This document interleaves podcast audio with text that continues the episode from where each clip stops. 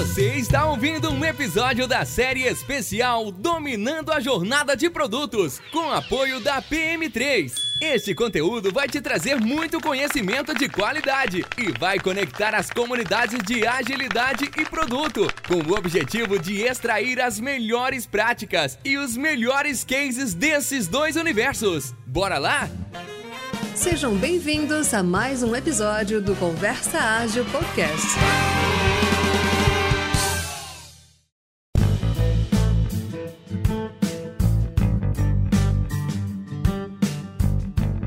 E aí, pessoal, tudo bem?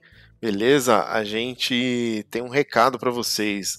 A gente gravou esse episódio com o Rafael Farinazo, muito bom sobre Product Manager. E a gente acabou de saber, depois que a gente gravou o episódio, de um lançamento de um e-book da PM3 sensacional. Quer comentar um pouco, Renato?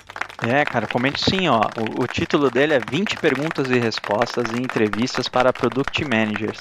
Cara, é, tá sensacional mesmo, porque são 20 profissionais super experientes em produtos, trazendo aqui o que, que eles costumam perguntar nos processos seletivos e quais são as respostas esperadas, né? E tem tudo a ver com o papo que a gente fez com o Farina, que a gente inclusive comentou um pouquinho sobre isso, né? Sobre, poxa, as entrevistas, o que estão pedindo tal. Então, e o mais legal é que nossos ouvintes vão ter acesso antes do lançamento oficial do e-book, tá? Então é, é gratuito e é um pré-lançamento. O link está aqui na descrição do episódio. Baixem esse e-book que está valendo muito a pena, Oda. Muito, muito a pena. E, bom, como de costume, bora pro episódio? Bora pro episódio.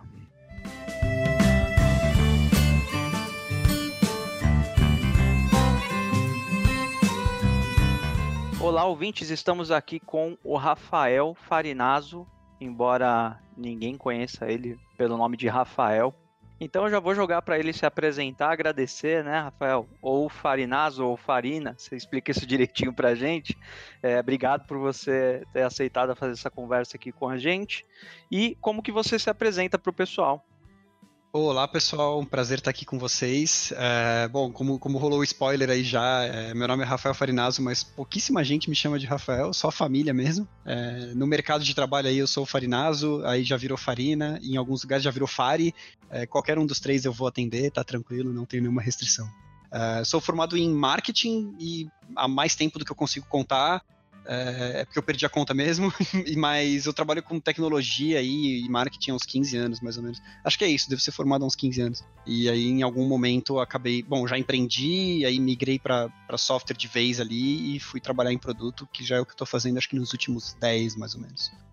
Bem legal. E o nosso assunto de hoje é o dia a dia do Product Manager, né? Então, é, começando do começo, Farina, já vou te chamando assim, tá? Manda, manda bala.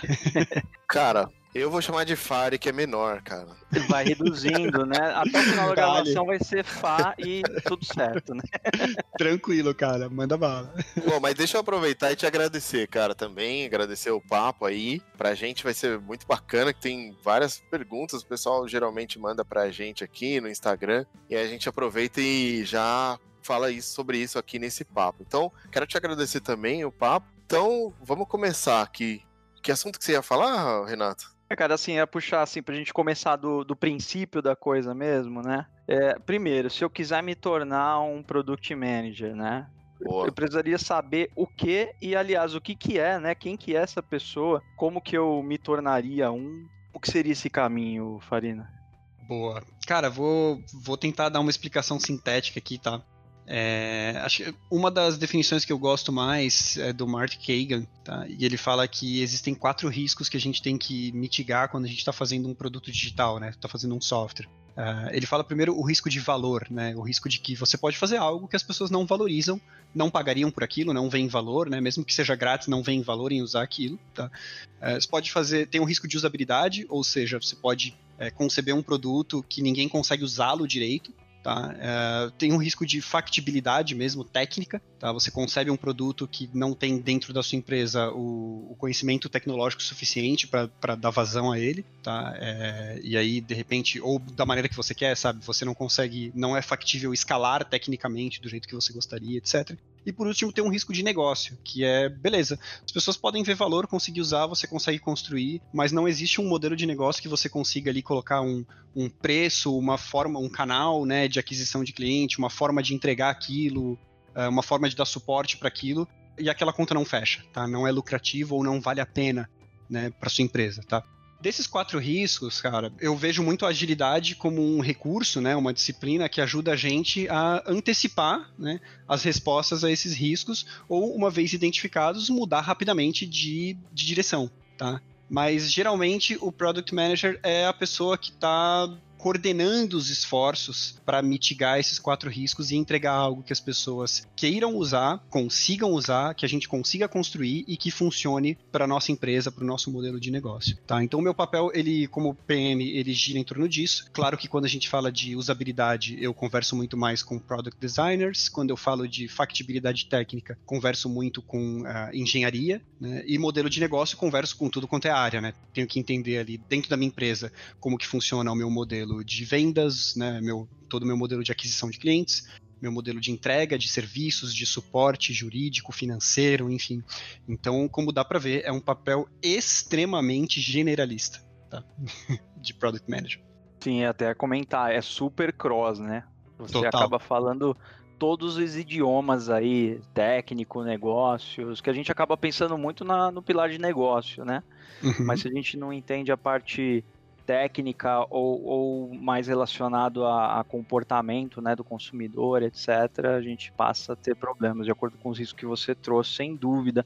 E, e Farina, quanto que a gente precisa se aprofundar em cada um dos temas? Por exemplo, eu tenho que ser muito bom tecnicamente para conseguir ter um nível de conversa adequado é, em relação à parte técnica, é, em relação a produtos, imagino que eu tenho que ter uma profundidade maior. Quanto que eu precisaria saber, até para eu saber o quanto eu precisaria estudar, né, para chegar é, é, e, e me lançar aí no mercado como product manager, no caso? Bom, para você ter uma ideia, é, eu tô com 34 anos e eu nunca aprendi a programar, tá? Uh, então, o meu conhecimento técnico, em 2010 eu empreendi, né, tive uma empresa de software com um sócio, e foi quando eu comecei a aprender mais sobre tecnologia, mas eu nunca aprendi a codar mesmo, a escrever código, tá? Eu, eu entendo de banco de dados, sei fazer consulta banco, etc, né? Por quê? Uh, tem um truque aí, né, que pelo fato de ser um papel generalista, você não vai conseguir fazer nunca isso sozinho, você sempre vai precisar de um time, tá? E, e acaba que você vai render mais em times que têm habilidades complementares às suas e vai render menos em times que uh, não têm essas habilidades que complementam as suas. Tá? Por exemplo, engenharia, que é uma coisa que eu tendo a entender um pouco menos por não saber codar, uh, eu procurei aprender um pouco mais sobre arquitetura mesmo, mesmo de software, né? O que é uma camada de dados, o que é uma camada de processamento, o que é uma camada de visualização, enfim, o que é um objeto, conceito de herança, algumas coisas assim, que eu aprendi sem curso nenhum, cara. Eu aprendi conversando com pessoas do meu time de engenharia tá? ao longo da carreira. Tá? Uh, então, o, o truque para você não precisar ser especialista em tudo, o que é impossível, né, é você também ser muito bom em passar para as pessoas do seu time o contexto para que elas te tragam também a especialidade delas. Tá? Por exemplo, se eu estou fazendo uma coisa uh, e eu viro para o meu time e dou uma ideia lá, falo, cara, eu acho que deveria ser a tela deveria ser assim, e a gente faz isso, e aí grava no banco assim, assim, assado, e retorna isso para o usuário em tantos segundos, tal, não sei o que lá. Uh, o time de engenharia pode virar para mim e falar, não, isso não dá para fazer, né? E aí eu fiz um trabalho ruim. Uh, agora, se eu chego pro meu time e falo assim, ó, a gente tem esse objetivo aqui, essa missão, uh, a gente está fazendo isso por causa desse objetivo de negócio da empresa, porque a nossa visão de produto é essa, nosso OKR é esse, isso aqui, os usuários veem valor especificamente nisso aqui, né? e eu imagino que o fluxo poderia ser assim. Tá? Aí o meu time de engenharia vira e fala: bom, dado esse contexto, esse fluxo que está falando, não dá para fazer, não é factível.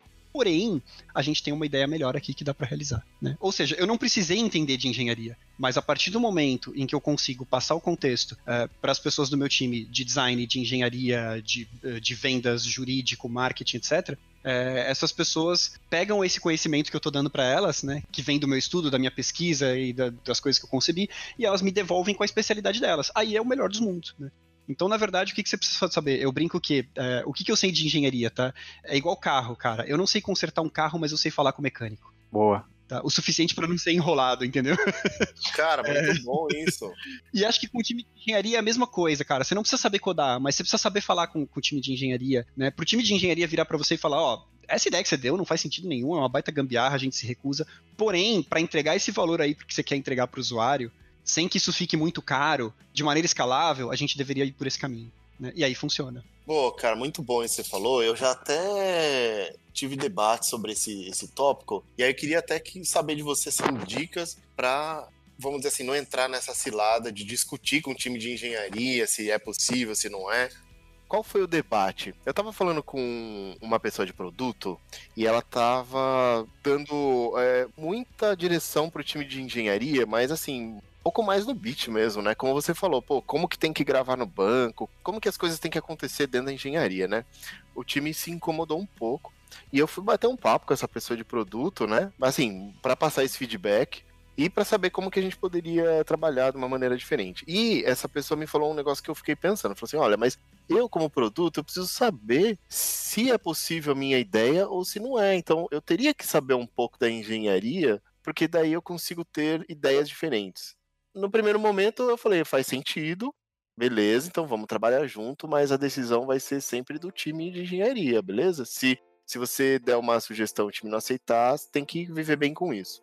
Agora você falou uma coisa interessante, que assim, na verdade, não tem que se bloquear por isso, né? Não tem que se impedir, vamos dizer, a engenharia não, de, não deveria impedir, deveria as ideias surgirem independente se é possível ou não, né? Que dica, assim, eu não sei, eu não sei se é dica a palavra, mas assim, como faz assim para trabalhar um time de produto, engenharia, sem se trabalhar bem e conseguir entregar, é, vamos dizer assim, um, algo eh, inovador, assim, e o time de engenharia conseguir fazer esse trabalho da melhor maneira? Cara, é, eu acho que, acima de tudo, tem que ter um grande respeito, e não que eu ache que a pessoa do teu exemplo desrespeitou ninguém, tá? É, mas um respeito pela especialidade da outra pessoa que está sentada na outra cadeira, né? Então, se eu quiser chegar num nível em que eu consigo dizer pro meu time de engenharia como fazer, dizer pro meu time de design como fazer, é, dizer pro time de vendas como aquilo tem que ser vendido, sabe? dizer pro, pro meu time financeiro qual deveria ser o preço disso, tudo, sozinho, né? É, primeiro que isso é impossível. Tá? É, segundo que assim, ah, tudo bem, talvez essa pessoa fale assim, ah, não, eu não preciso entender do financeiro, de vendas, de design, mas de engenharia eu quero dizer para eles como fazer. Eu devolveria a pergunta, por quê? né? é. o que, Isso acontece que com uma certa quer? frequência, né? Porque tem muita gente que vem da tecnologia e não quer abrir mão, né, dessa, uhum. dessa vertente aí de conhecimento, né, cara? Exatamente, exatamente. Então tem que ter esse respeito de entender, né? Eu tive liderei algumas pessoas de produto que migraram da engenharia para produto, tá? É, e é sempre essa primeira dificuldade. Porque o que, que eu ouvia dessas pessoas? Ah, mas eles vêm com ideias que eu sei que não vão funcionar. Eu falo, cara. então só diga assim, ó, é, devolve a pergunta, sabe? Você acha que não vai funcionar quando? Ah, não vai funcionar quando o usuário fizer tal coisa. Tá, tudo bem. Então devolve a pergunta assim, tá, galera, e quando o usuário fizer tal coisa? Só devolve a pergunta e deixa a galera pensar tá? Porque talvez o que você vai ouvir de volta é assim: ah, mas não, você não tinha falado que o usuário poderia fazer isso.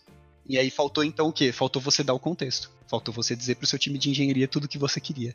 Muito mais a ver com o trazer o contexto do problema, né? E deixar Exatamente. o pessoal mastigar um pouco mais a solução. Exatamente. E às vezes tudo bem, você não precisa chegar também e fazer duas horas de discurso falando sobre todas as nuances do problema. Às vezes é bom ter diálogo, né? Você apresenta o principal e fala, galera, perguntas. Aí ninguém vai ter pergunta, né? É muito comum. Você fala, perguntas, ninguém tem pergunta. Aí a galera começa assim, hum, mas para fazer isso aqui não vai dar. Aí você fala, não, mas e. Mas é porque o usuário precisa ter tal fluxo. Fala, ah, mas você não tinha falado. Fala, mas você também não perguntou, né? é, então, não, claro que você não precisa ser passivo-agressivo nesse nível. Eu tô brincando aqui uhum. que é um podcast, né? Eu jamais falaria isso com o meu time.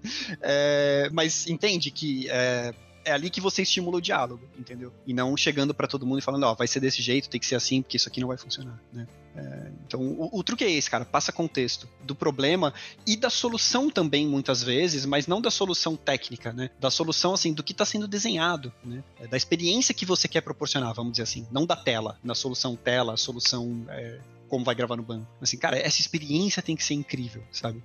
É, entendi, cara.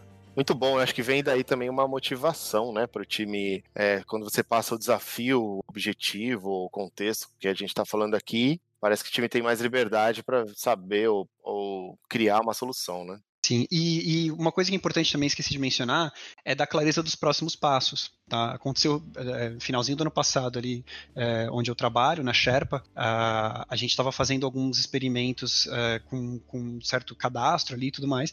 Eu falei, ó, o experimento é esse, a pessoa vai cadastrar essas coisas aqui, a gente vai devolver essas informações para ela e isso vai ajudá-la a se organizar de tal maneira. Porém, futuramente, eu gostaria que fosse possível que ela também fizesse isso, isso e isso. Tá? Então, assim, isso não precisa estar pronto agora, mas quando vocês forem pensar na arquitetura, já deixem relativamente fácil de que se a gente vier para esse caminho, né, se a gente for para esse caminho futuramente, tem que ser fácil. Né? Porque o que acontece? Se você não fala isso, a galera constrói de um jeito, depois fala assim, agora vamos fazer tal coisa. Os caras, pô, você tinha que ter avisado antes, a gente construiu de um jeito que não dá para fazer assim, vai ter que reescrever. Mudar toda a arquitetura, né? Exatamente. Então você também tem que dar um contexto de médio prazo, de longo prazo para o time. Né? E é, muita coisa nasce meio torta nesse sentido, né? A gente tem que atender rápido. Então, cara, só faz isso aqui que tá maravilhoso, a gente estoura o champanhe mas terminou de tomar o champanhe já tá com um problemaço na mão porque aquilo não escala, né? Não atinge mais pessoas ali de acordo com o que precisa, etc. E já, já aí a bomba vai explodir, né? Exatamente. Eu tive a oportunidade, eu tô há meio ano na Sherpa, né? E, e as duas coisas grandes que eu já peguei ali é, no meu time, né? É, eu digo eu, mas na verdade que o time pegou, né? Porque todo mundo tá fazendo junto, é, são quase antagônicas, assim. Uma foi essa, que foi bem experimento, eu falei, ah, depois a gente quer fazer isso aqui, mas não agora, faz do jeito que der agora, né? Mas deixa preparado, né? E aí logo em seguida peguei uma que a galera acho que se acostumou com a primeira coisa que eles trabalharam comigo ali, né? Falar, ah, então achei que a gente pode experimento. Eu falei, não, não, não, galera, esse aqui é super importante. esse negócio precisa escalar, isso com certeza vai dar certo, a gente não vai ter tempo de reconstruir, é, porque é uma aposta que a gente está muito seguro, sabe? Ela apareceu Sim. em muitas pesquisas de times diferentes, em contextos diferentes, indicando que a gente deveria evoluir o produto para aquele caminho, né? Então hum. a gente está tão seguro que o meu nível, certeza a gente nunca tem, né? Mas o meu nível de aposta tá alto nesse, né? Então eu falei, ó, é, esse aqui eu tenho quase certeza que esse negócio vai rampar e vai decolar e vai ter que escalar. Então já vamos fazer certinho, nem que isso represente ali duas, três semanas a mais na entrega, mas já vamos entregar bonito, né? É, e quem que passa esse contexto?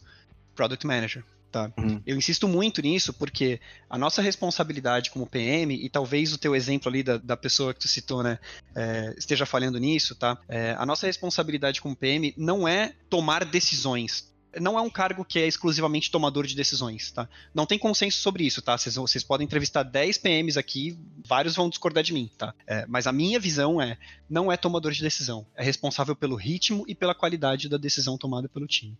Ah, excelente. Eu ia perguntar isso, cara. A palavrinha manager. Exato. Ela não necessariamente é um cara de decisão, né? Mas é mais acompanhar o ritmo, como você falou, né? Sim. E o ritmo da decisão. Né? Então você tem que passar contexto para o seu time saber que aquilo tem que ser rápido ou pode ser devagar. Tá? Por exemplo, trabalhei em times de onboarding. Cara, decisão rápida o tempo todo, experimento no ar, vê qual roda, teste AB, qual que foi melhor. Esse aqui foi melhor, vamos usar esse fluxo. Né? E já trabalhei em times de APIs, plataforma de API. Ou seja, não dá pra você fazer experimento com um chamado de API, cara. né? Porque a partir do momento que tem um monte de desenvolvedor usando aquela chamada que você criou, não dá pra você virar daqui a duas semanas e falar, então, a gente vai desligar essa chamada aqui que vocês acabaram de implementar porque o experimento deu errado. vai frustrar uma galera aí, né? Exato. Então, o ritmo das decisões num time de API, de plataforma, é um ritmo mais lento. Tá? E você tem que deixar isso claro para o seu time e deixar isso claro para fora do seu time também, para não gerar expectativa errada na empresa. Né? Já o de onboarding é mais rápido. Tá? Agora, sobre a qualidade da decisão, aí a gente está falando bem de é, atingir o objetivo ou não, né? se aproximar ou não da meta, gerar o aprendizado estimado ou não. Né? Porque às vezes o objetivo é aprender, né? não necessariamente é lucrar com aquilo. Tá, então, beleza, você aprendeu, você conseguiu coletar os dados é, de que você precisa para aprender, então, beleza, o objetivo foi bom, foi atingido, a qualidade da decisão foi boa. Né? Então, se você pensar mais em termos de ritmo e qualidade, é, eu acho que facilita. Né? Porém, para discordar de mim mesmo aqui, né, é, se não tiver consenso, eu acho que sim, às vezes você pode usar essa cartinha aí de não, galera, vamos por esse caminho aqui porque eu estou falando. Né? Mas nem sempre, se você fizer isso toda hora, o seu time não vai gostar.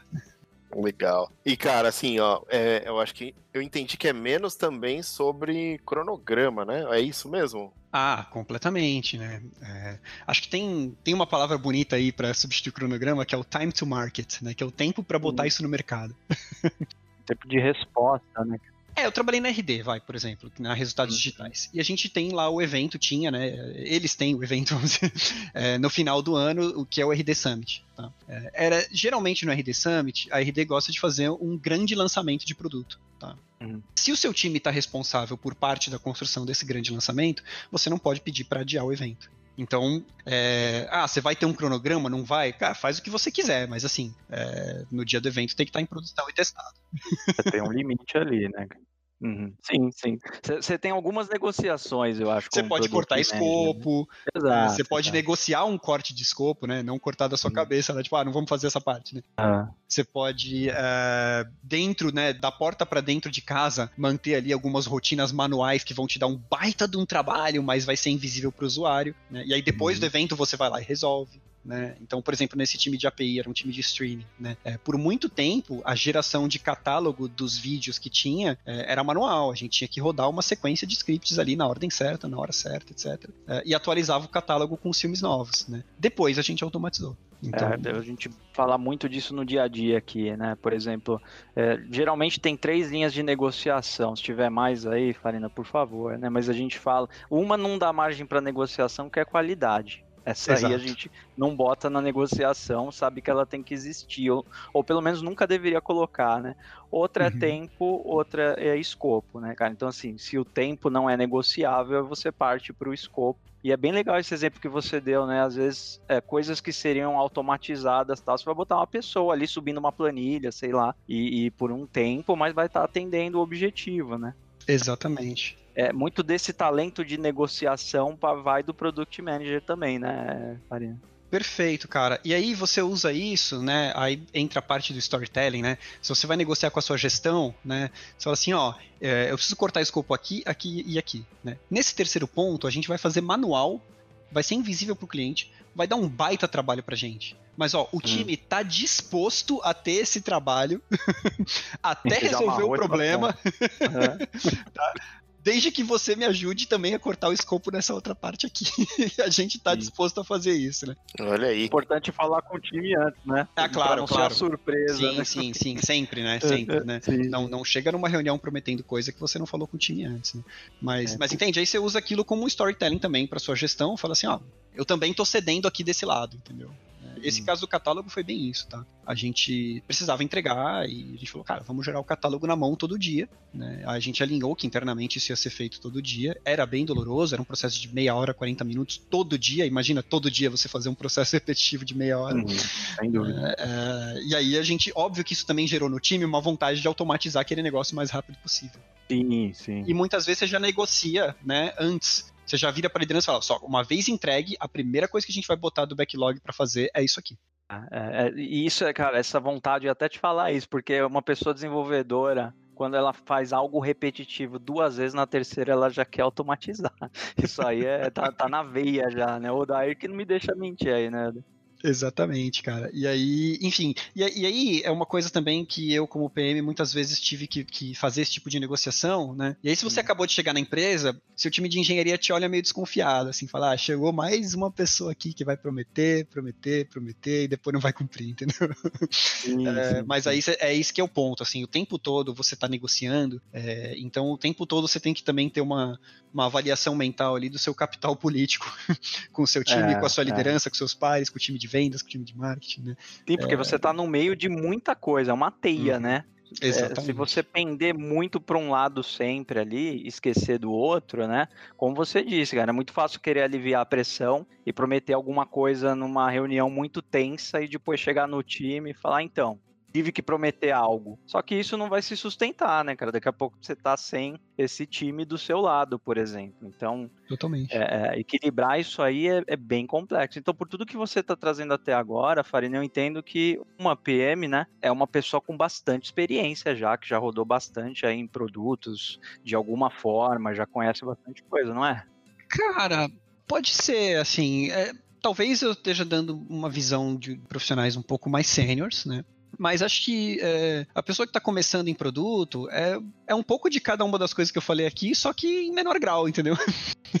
ou, ou, com mais ajuda, sabe? Pedindo mais ajuda para liderança, tá? É, mas é difícil, assim, porque sempre que a gente pensa numa pessoa generalista, a impressão que dá é assim, ah, se tem que saber um pouco de tudo, precisa ter 40 anos de vida e 20 de profissão no mínimo, né? Mas não necessariamente, né? Às vezes um perfil curioso, né? Um perfil de um indivíduo ali que, que gosta de pesquisar, gosta de saber um pouquinho de tudo, né? É, também funciona, né? Por exemplo, eu, eu tenho um problema é, um pouco mais sério de foco, né? Não foco no dia a dia da produtividade, mas ao longo dos dias, tá? ao longo das semanas, dos meses. Eu jamais faria um doutorado. Acho lindo quem faz, mas ficar quatro anos estudando o mesmo tema, eu não consigo. É uma incapacidade minha, tá? Não estou dizendo que isso é ruim, é uma incapacidade uhum. minha. Então, às vezes, você acha aquelas pessoas ali é, com 18, 20 anos, ou que estão se formando agora na faculdade, e você vê assim, pô, essa pessoa aqui tem uma tendência mais generalista, é, passou pela faculdade, viu um pouco de tudo, né? É, as notas, ela não tirava muitos 10, mas ela tirava ali entre, entre 7 e 8 em todas as matérias, né? Então, uhum. quer dizer, ela vai minimamente bem em todas, mas não vai, não se especializou em nenhuma delas, né? São indícios, tá, gente? Não, não tomem como regra, tá? São indícios né, de que talvez uma posição mais generalista seja para você. E aí, se for, né, uh, aí você faz um curso, alguma coisa assim, uh, enfim, começa a consumir conteúdo, tem vários livros, tem muita coisa legal para consumir, né? Uh, e aí vai vendo se isso é para você, né? Cara, bacana demais. Bom, pensando dessa maneira que você trouxe, desses conhecimentos, é, se eu entender um pouco aí de tudo que você me passou, muitas das coisas que você trouxe e quiser me inscrever aí para um processo seletivo, cara, o que, que eu vou encontrar no mercado? O que, que o pessoal está exigindo? Ou a gente simula aqui, o Farina acabou de abrir uma vaga, uhum. o que, que ele vai me pedir, o que, que eu tenho que saber, cara? Ó, oh, posso, posso complementar? Cara, eu, eu não sou padrão, tá? Porque eu não peço nem graduação, mas manda bala, pode complementar. Vou complementar com uma coisa que eu entendi, assim, por enquanto, o PM precisa saber falar com o time de engenheiros, saber uhum. falar com o time de engenheiros, saber negociar. Então, assim, numa, numa entrevista deve ter perguntas sobre isso, né? Eu não sei, eu tô, tô só supondo Tem. aqui. É Tem. nesse sentido mesmo? O que mais além disso também? É nesse sentido, tá? Vou te dizer o que, que eu peço, tá? Eu não peço nem graduação, como eu falei, eu tirei de todas as minhas vagas que eu anuncio, tá? Porque eu não acho que precisa, tá? E porque eu vejo muitas pedindo assim, ah, graduação em engenharia ou sistemas ou não sei o que lá. Cara, não tem nada a ver. Eu conheço gente que, é, que tem graduação em moda, tem gente com graduação em contabilidade, é, gente que trabalha com produto, tá? E muito bem. É, então eu não, não restringo, tá? Acho que para cada time eu vou acabar precisando de um perfil diferente, tá? Então, se você não passou numa vaga, não se sinta mal, não quer dizer que produto não é para você.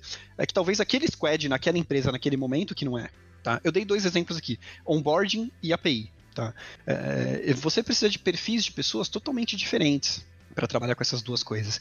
E eu só consegui me sair bem nas duas porque teve um espaço de uns quatro anos entre um time e outro. E eram empresas diferentes também.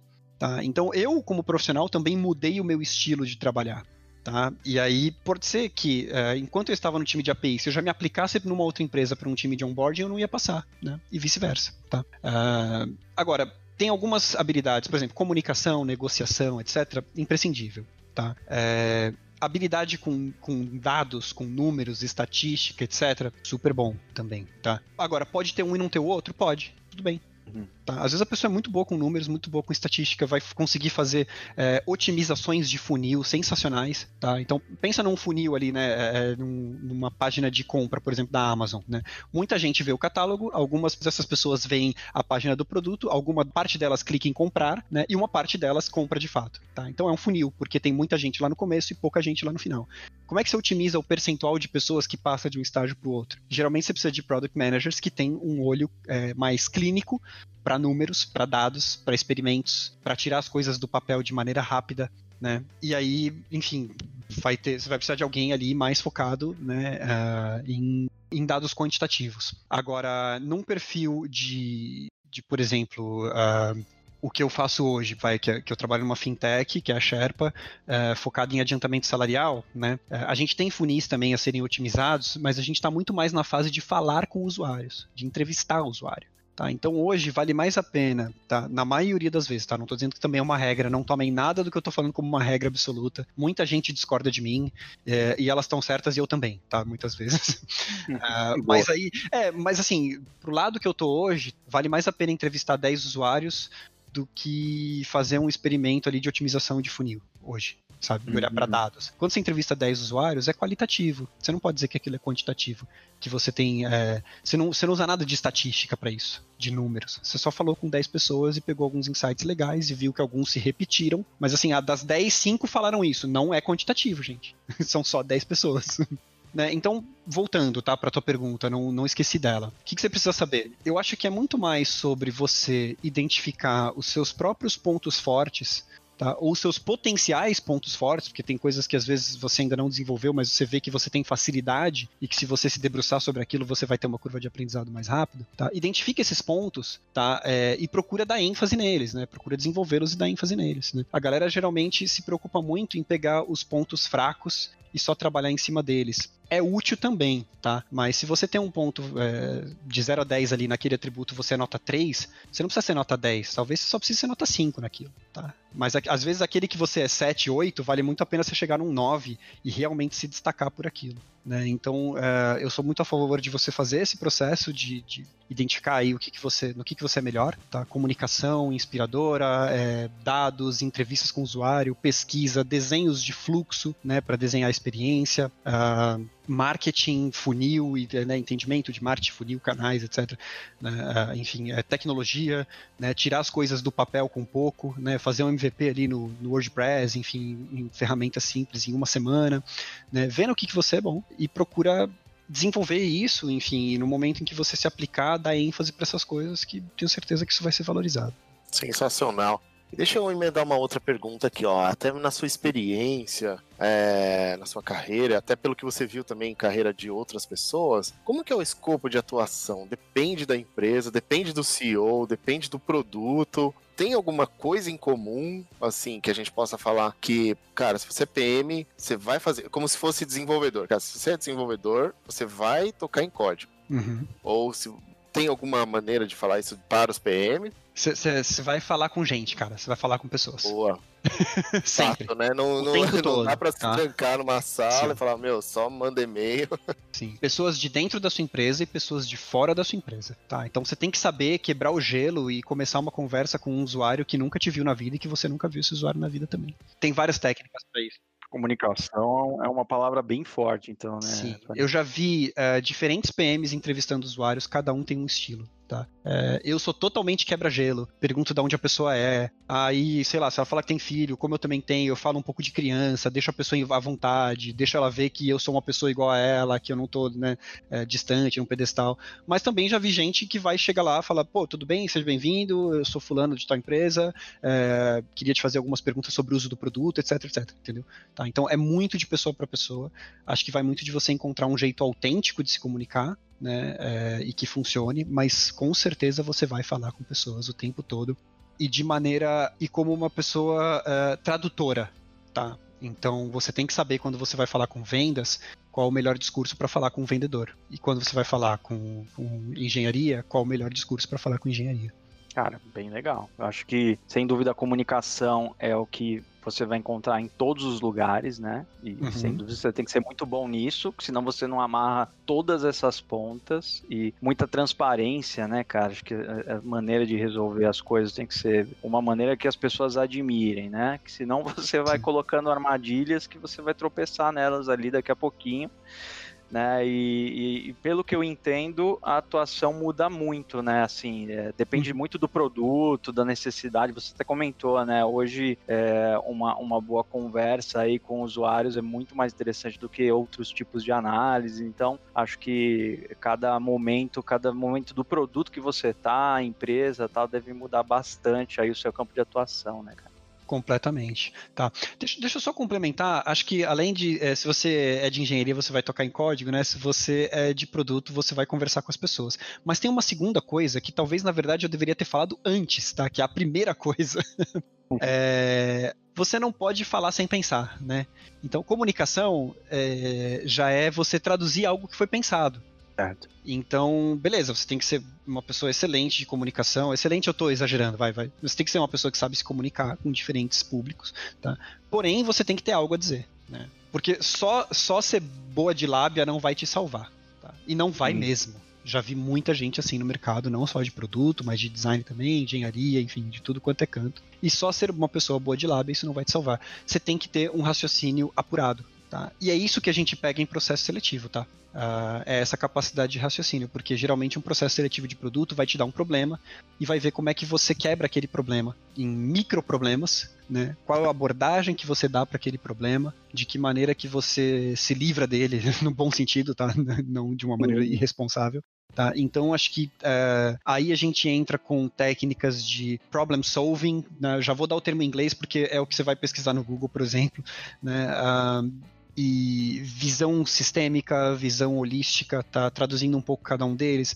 Uh, visão sistêmica uh, é a maneira como as coisas se relacionam, tá? Uh, se você mexe aqui, outras coisas eh, né, vão ser impactadas, enfim, tá? É como como as coisas se interrelacionam mesmo, né? Qual é o sistema que está ali eh, como um todo, tá? E visão holística é uma visão do todo mesmo, né? É você conseguir olhar a folhinha e a floresta. Por isso tem que ser generalista. É, quando você vai pensar assim, ah, precisa ser uma coisa que tem valor para o meu usuário, que ele consegue usar, a gente consegue construir e que funciona no meu modelo de negócio da minha empresa, você tem que saber que uma coisinha que você está mexendo no produto aqui vai impactar o discurso do seu vendedor, se você for B2B principalmente, vai impactar é, o seu time de suporte, vai impactar o seu financeiro, se aquilo for cobrado de alguma maneira do seu usuário, vai impactar é, o seu marketing, porque de alguma maneira, se o seu produto agora entrega um valor que ele não entregava antes, o marketing vai ter que atualizar alguns materiais, vai ter que atualizar o site às vezes. Tá? É, então, quando você está pensando numa solução de problema, você tem que começar a se treinar a pensar assim: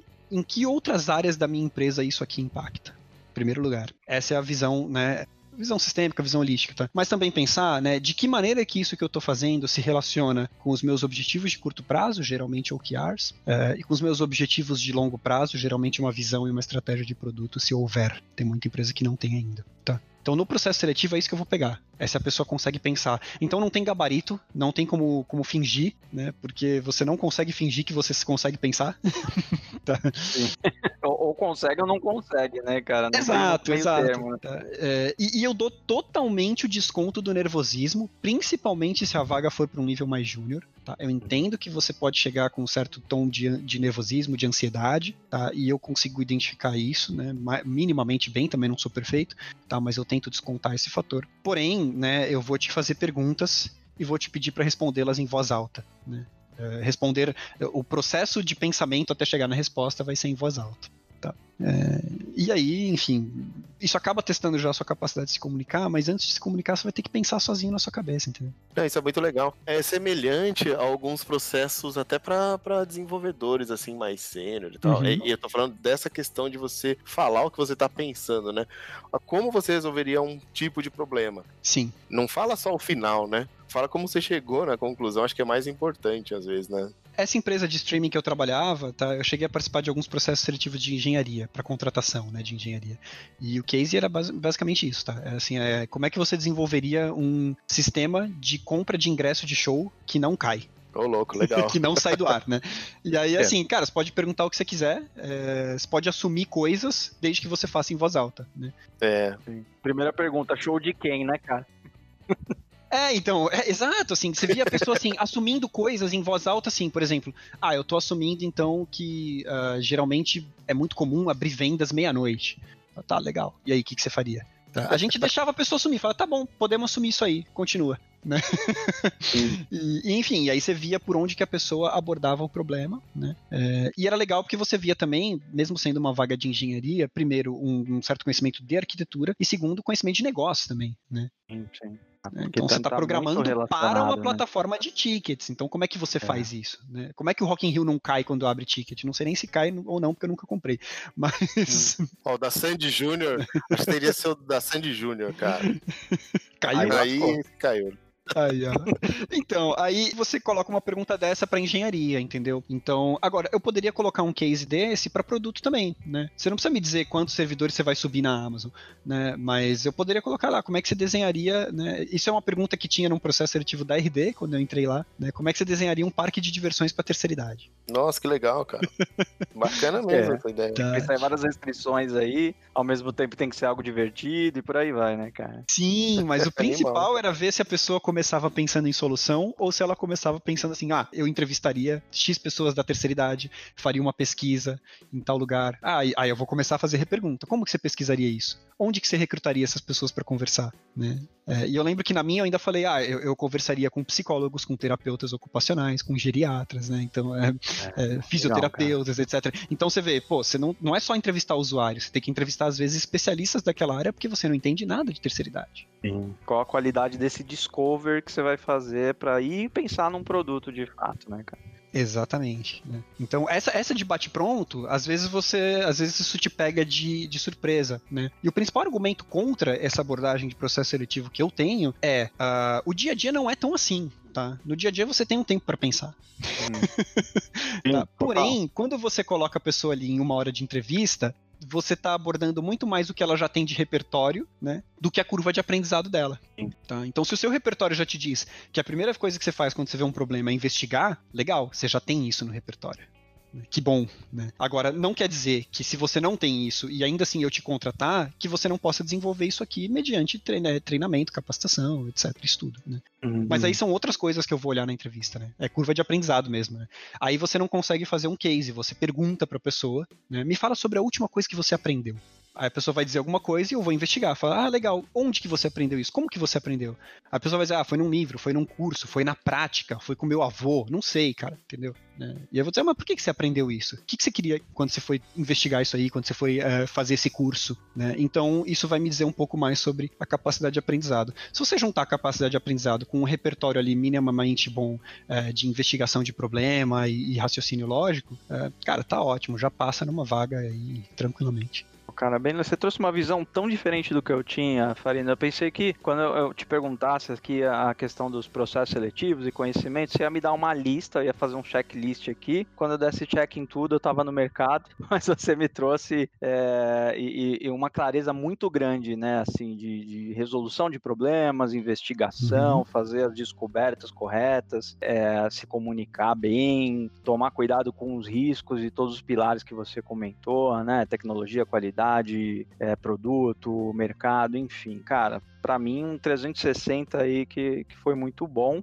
E queria abrir aqui o nosso momento jabá, Farina, que sim, você pode vender o que você quiser, fazer aí sua, sua, sua propaganda do que você quiser, também pode trazer indicações para os nossos ouvintes de, de coisas que valham a pena aí conhecer, estudar, enfim. É, o momento é teu, fica à vontade. Cara, é, é, o melhor curso disparado que existe de produção no Brasil é da PM3, tá? É, eu digo isso, eu não sou um dos donos da PM3, as pessoas sempre acham que eu sou, eu não sou sócio da PM3, eu sou simplesmente um instrutor tá? É, de alguns cursos, nem de todos, tá? mas para mim é o curso mais completo, é, enfim, é o que vale mais a pena, porque ele vai abordar de ponta a ponta, o curso de produto vai abordar de ponta a ponta tudo que você precisa saber, né? E depois ainda tem um curso de, de Product Discovery, ou seja, é, aprofundando na parte parte de, de, de é, de descoberta, de investigação de problema, né? E um curso agora que, que não sei se já, já lançou ou vai lançar, de Product Growth, ou seja, como que uma vez lançado ali o produto, como é que você acha as alavancas de crescimento daquele produto. Tá? Então são três cursos sensacionais, tá? Uh, eu tenho um curso super pequenininho e rápido, acho que ele tem 5, 6 horas só, junto com o Gabriel Verlich, uh, sobre como se tornar Product Manager, tá? Esse curso vai te colocar no mercado? Não, tá? Esse curso provavelmente vai te dizer se isso é para você ou não tá? Se produto é para você ou não, tá? E aí se você gostar, se você achar legal, pô, isso aqui é para mim, quero investir mais nisso, aí você faz da PM3, né? Ou você já faz direto da PM3 também, direto, enfim, né? nada impede, tá? É, além disso, cara, aí, aí realmente eu sou um dos organizadores, né? Um dos sócios. É, tem os eventos, né, cara? Acho que o Product Camp, né, que é o maior evento de produto da América Latina, né? E, e já um dos maiores do mundo, inclusive. Ele acontece sempre no mês de dezembro, né? Então, productcamp.com.br, você vai dar uma olhada lá em, nos eventos, como é que foram os eventos passados, e esse ano, 2021, a gente ainda está começando a planejar. Tem o Product Stars também, que é geralmente no meio do ano, também é um evento de produto, então a gente procura reunir ali entre os palestrantes, é, mesclar bastante ali conteúdo de diferentes níveis, né? A gente sempre quer dar uma subidinha de nível, mas não é, não é nada que uma pessoa júnior ou que está migrando de carreira não consiga entender. Pelo contrário, né, a gente é, faz prévias com os palestrantes exatamente para garantir que a comunicação é bem é, abrangente nesse sentido. Tá? É, e acho que e é isso, cara. Entre cursos e eventos é isso. Assim, de livro tem o Inspired do Mart Kagan, não tem tradução, infelizmente. Uh, tem o Escaping the Build Trap da Melissa Perry, também não tem tradução, infelizmente. Agora, com tradução mesmo, você vai achar o do Joca Torres, cara, do Joaquim Torres, né? Que acho que dos livros em português é, é o único que eu recomendo, cara, é muito bom. Pô, show de bola. Todos os links que você indicou vão aqui para a descrição do episódio. Farina, cara, muito obrigado mesmo pelo seu tempo. Acho que foi bem bacana esse nosso bate-papo. Você trouxe uma clareza bem legal sobre a, a gestão de produtos aí. Então, a, até a próxima oportunidade aí, cara. Pô, cara, eu que agradeço. É isso aí. Também quero agradecer, Farina. Obrigado pelo papo aí, pelas explicações aí. Com certeza um 360 muito bom aí. E quero convidar para um próximo papo aí. É, vamos, vamos falar mais para frente. Mas muito obrigado pela sua participação. E é isso aí. Valeu, cara. Conta comigo aí, sim. É, já aceito já o convite. Depois a gente vê de horário aí, mas é, pode me convidar sim. É, cara, tendo agenda, eu, eu adoro participar dessas conversas compartilhar conhecimento, enfim. É, com certeza, se for conversar daqui a seis meses, é, já vai ter um monte de coisa nova que eu não sei hoje, mas que nos próximos seis meses eu vou aprender, vou pensar nisso e, vou, e já vou ter coisa para compartilhar. Enfim, é, fico super feliz de interagir com a comunidade, cara. Legal, cara. Fica mais uma conexão aí que o Conversa Ágil fez. Então, valeu, cara. Um abração aí. Um abraço. Valeu, galera. Um grande abraço.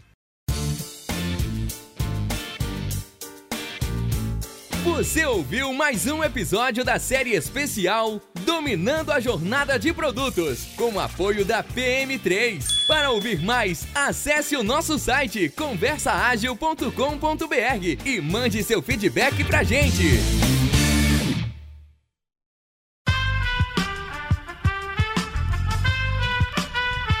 Esse podcast foi editado por Aerolitos Edição Inteligente.